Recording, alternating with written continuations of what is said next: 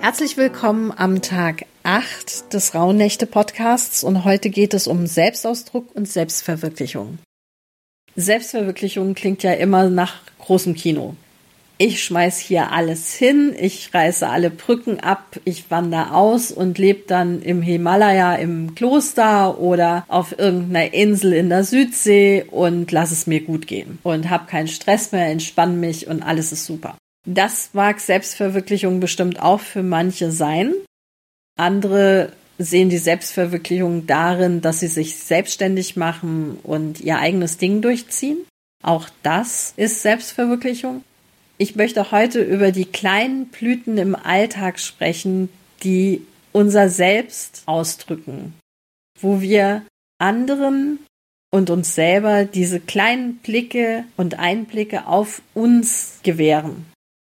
Und ich möchte hier als Beispiel die Wohnung von uns allen aufführen, weil es ein relativ neutrales Thema ist. Und die Einrichtung, die Farben, der Stil, die Bilder an der Wand, Teppiche, all das rücken ja aus, was wir mögen, was wir schön finden. Und das ist ein Teil von uns. Die Wohnung, in der wir uns wohlfühlen, das ist unsere Höhle. Da ziehen wir uns zurück, wenn es uns nicht gut geht. Das alles ist ja ein Teil von uns.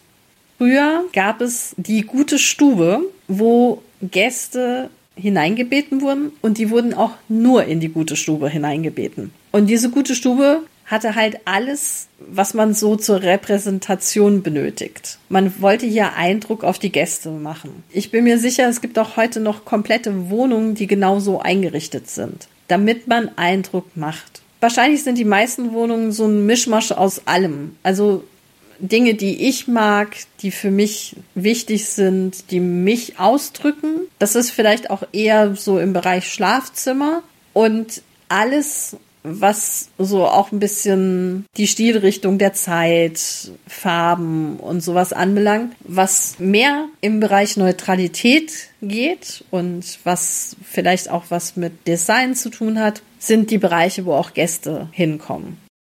Guckt doch einfach mal, was in eurer Wohnung wirklich so ein Selbstausdruck von euch ist, was eine Stilrichtung ist oder eine Farbe ist, die im Moment gerade oder zu dem Zeitpunkt, wo ihr renoviert habt, gerade in war und vielleicht auch so ein bisschen eine Entwicklung von euch zeigt, weil man bleibt ja nicht statisch. Ich habe mich ja auch weiterentwickelt. Mein Selbst sieht ja heute auch anders aus wie vor zehn Jahren. Die Wohnung ist da nur ein Beispiel. Kleidung ist ein anderes, vielleicht das Auto, das du fährst, der Schmuck, die Uhren, all diese Dinge.